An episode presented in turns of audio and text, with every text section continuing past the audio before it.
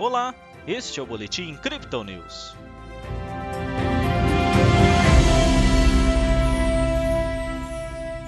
Em meio a turbulências internas e externas, a Bolsa de Valores brasileira encerrou a terça-feira com queda expressiva.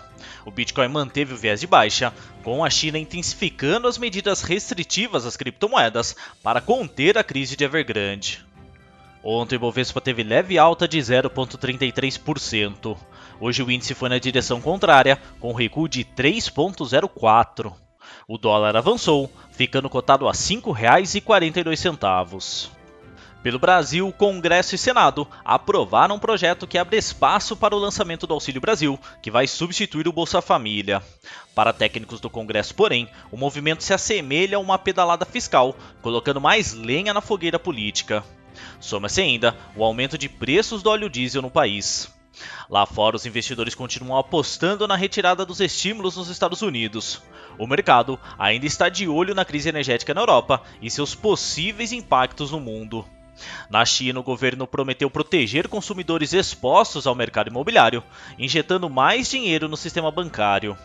Esse é o primeiro movimento mais claro de intervenção do país em cima da crise de Evergrande. Já o Bitcoin retoma o viés negativo em meio a uma ação mais restritiva da China. A tentativa de recuperar os 44 mil dólares foi frustrada e desencadeou uma tendência de baixa de curto prazo. Nessa tarde, o ativo continuou enfrentando uma forte pressão de vendas e atingiu uma mínima de 41.100 dólares. No momento, a moeda digital é comercializada a 41.600. No Brasil, a média de negociação é de 227 mil reais. Embora o mercado ocidental tenha dado menos importância recentemente para a crise de Evergrande, a China ainda segue preocupada com seus impactos.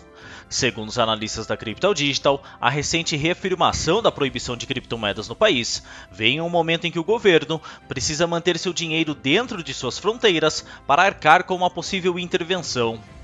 Hoje, as autoridades bloquearam o acesso a sites de criptomoedas como CoinGecko e CoinMarketCap. Fora isso, o cenário norte-americano também é complicado, pois o Senado ainda não aprovou o rompimento do teto de gastos para evitar um shutdown dos serviços públicos. Em meio a esses fundamentos que devem se seguir até o final de setembro, nossa equipe observa os movimentos on-chain.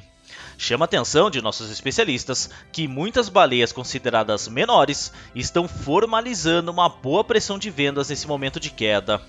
Porém, as baleias maiores estão absorvendo quase toda a demanda de Bitcoin no mercado.